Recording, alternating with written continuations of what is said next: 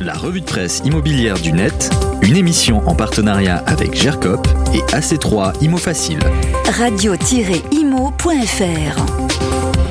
On commence cette revue de presse avec les chiffres des notaires du Grand Paris sur les prix de l'immobilier à Paris. C'est sur le site de BFM TV que nous regardons ces données encore inimaginables il y a quelques années. Paris n'est plus la locomotive du marché immobilier francilien. Les volumes de vente ont chuté dans la capitale en raison de la crise sanitaire et de la hausse des prix.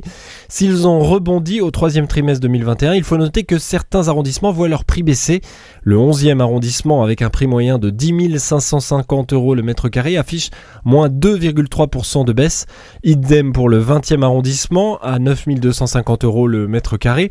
Le centre affiche moins 2,5% avec un prix moyen de quand même 12 570 euros le mètre carré. Plus fort encore, sur le dernier trimestre, certains quartiers voient les prix du mètre carré baisser beaucoup plus fortement. Les Halles affichent moins 6,1%, Arts et Métiers moins 7,9% et Madeleine moins 14,3% avec un prix moyen de 10 530 euros le mètre carré. Dans l'article de BFM TV, on devine aussi que la valse des prix n'est pas terminée dans la capitale.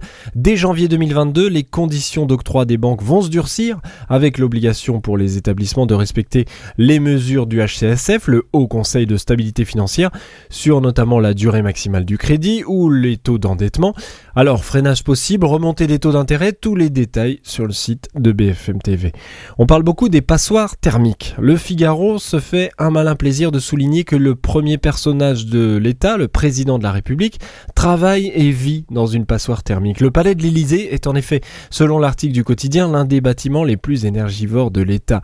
Entre 2018 et 2020, la consommation énergétique de l'Élysée a grimpé de plus de 8% selon une enquête de la revue Oui Demain détaillée par le Figaro L'Elysée qui comprend le bâtiment que tout le monde connaît, le palais de l'Elysée, mais aussi ses dépendances pour un total de 24 000 mètres carrés. En 2020, suivant sa consommation, l'étude explique qu'on peut appliquer une étiquette énergétique de niveau E a étant la meilleure et G la pire. Niveau E donc pour le Palais de l'Élysée.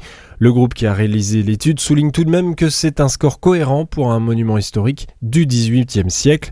Le palais lui communique quand même sur les avancées et on apprend que de nombreux travaux ont été faits, notamment euh, pour changer des vieilles euh, chaudières au fioul, pour changer des têtes thermostatiques sur des radiateurs, pour changer des ampoules par des LED. La présidence qui s'affiche donc volontaire sur le sujet, même si des progrès restent à faire, progrès coûteux et longs, car le bâtiment principal de l'Elysée est un monument historique. Dans l'équipe, pour une fois, on souligne la volonté d'autres membres du gouvernement d'être présents sur les sujets des violences faites aux femmes via le logement. Emmanuel Vargon, ministre chargé du logement, a visité le chantier du futur village olympique en compagnie de deux de ses collègues, Roxana Maracineanu, la ministre chargée des, Sports, et Elisabeth Moreno, ministre déléguée en charge de l'égalité entre les femmes et les hommes.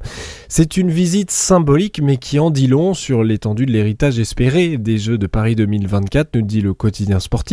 En effet, les trois ministres sont venus annoncer que des logements allaient être réservés après les Jeux à des femmes victimes de violences et à leurs enfants.